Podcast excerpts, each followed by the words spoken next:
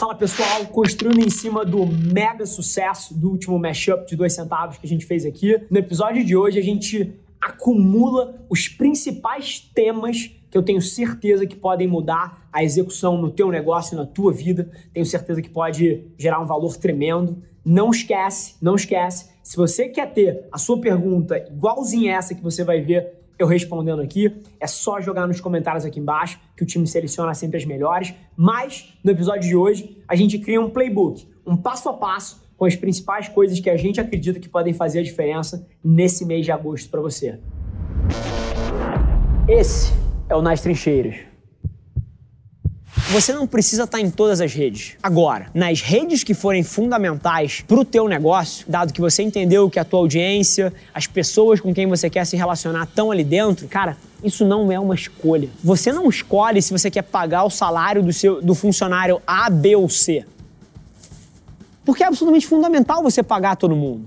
Então, a gente precisa começar a entender o quão central a formação de opinião através de plataformas digitais é para os negócios e parar de criar ifs, parar de criar e ou ou e entender que todos são fundamentais.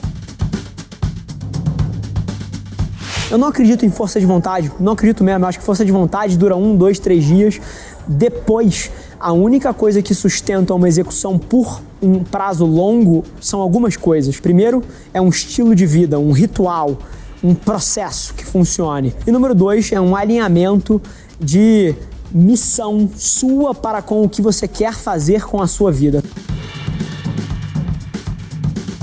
Busque uma atividade que te preencha como ser humano e em vez de você ter que ficar se rediando e se protegendo de como é que um não afeta o outro, arranja o raio de uma coisa que te permita ser você. Essa é a provocação e eu te desafio a pensar, inclusive, que essa escolha no curto prazo pode parecer menos viável financeiramente, mas o fato de você fazer uma coisa que é o que você ama vai te dar um upside financeiro gigante nos próximos 20, 30, 40, 50 anos, que esses 20, 30, 40 anos, 50 anos se chamam a sua vida.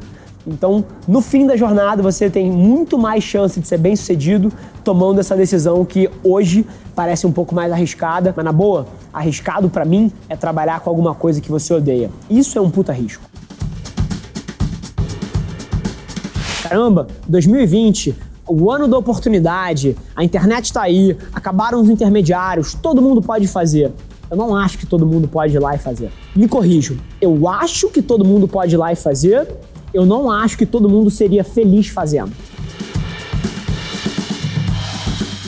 Tá foda, conseguiu o primeiro contrato? Tu tá assistindo porra do Netflix quatro horas por dia aqui no meio da quarentena, cara? Bota essa bunda na cadeira e oferece teu trabalho de graça para alguém para construir um case e nas costas desse case você vai, porra, fazer tudo que você quer. Eu acredito que se você quer ser um empreendedor, a faculdade não serve para nada para você. Então anota isso, bota, bota no seu bloco de notas. Uma faculdade, uma educação formal não faz nada por você se você quiser empreender.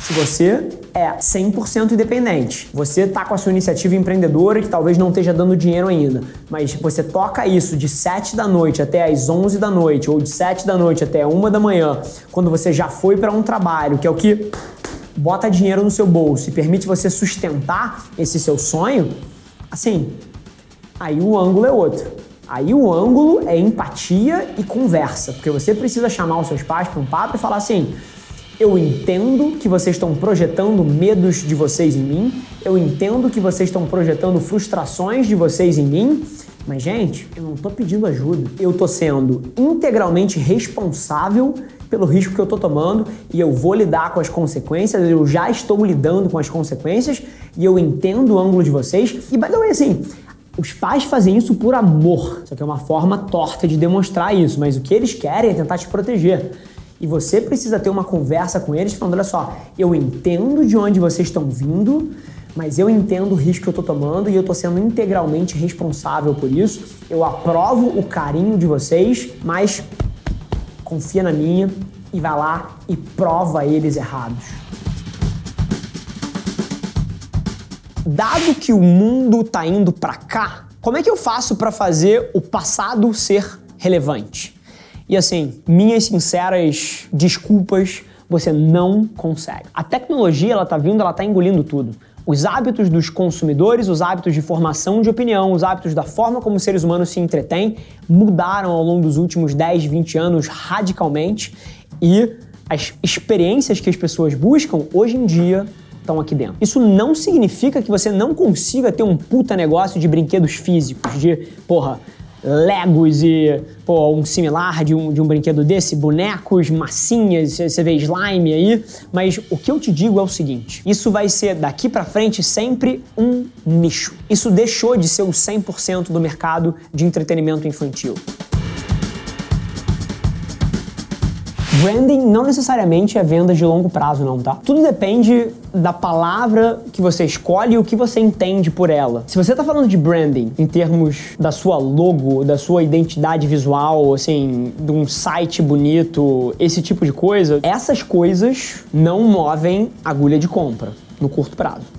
Agora, o que eu enxergo como branding é um processo muito mais holístico, muito mais amplo. Branding, para mim, que nada mais é do que construção de marca, é feito inclusive nem só com campanhas, conteúdo, é feito em cima de todos os touch points que você tem com o seu cliente. Então, branding é basicamente tudo entre você e o seu cliente é uma oportunidade de construção de marca. Seja conteúdo, seja uma campanha, seja a forma como as pessoas na sua empresa atendem a porra do telefone, seja o seu pós-venda, o seu produto ser bom, que gera boca a boca, tudo isso é construção de marca. E tem um discurso muito bonito de branding em termos de imagem, etc. Cara, isso é a maior miopia que existe. Tudo entre você e o seu cliente é branding.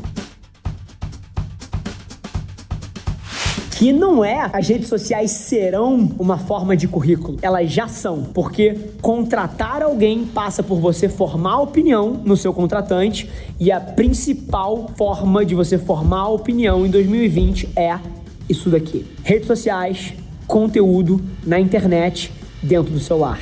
Pensa nisso. Boa, maravilha? É isso, gente chegando ao fim de mais um dois centavos. Se você quer ter a chance de participar do programa, é só colocar as perguntas aqui embaixo, se inscreve no canal e a gente se vê no próximo dois centavos. Abraço, gente. Esse foi mais um episódio da nossa experiência em áudio. E como eu já falei, eu adoraria saber que você está gostando do que a gente está compartilhando por aqui. Então não esquece, se você está tirando valor desse conteúdo, ia significar o um mundo para mim, que você tirasse um print da sua tela, postasse no Stories me marcando e aproveita para ir na sua plataforma favorita também e deixar um rating de cinco estrelas e um comentário lá, ajudando a gente a construir essa comunidade tão vibrante que move o Brasil para frente através do empreendedorismo e que fala desse Brasil que dá certo. É um prazer ter vocês comigo e a gente se vê no próximo episódio do podcast.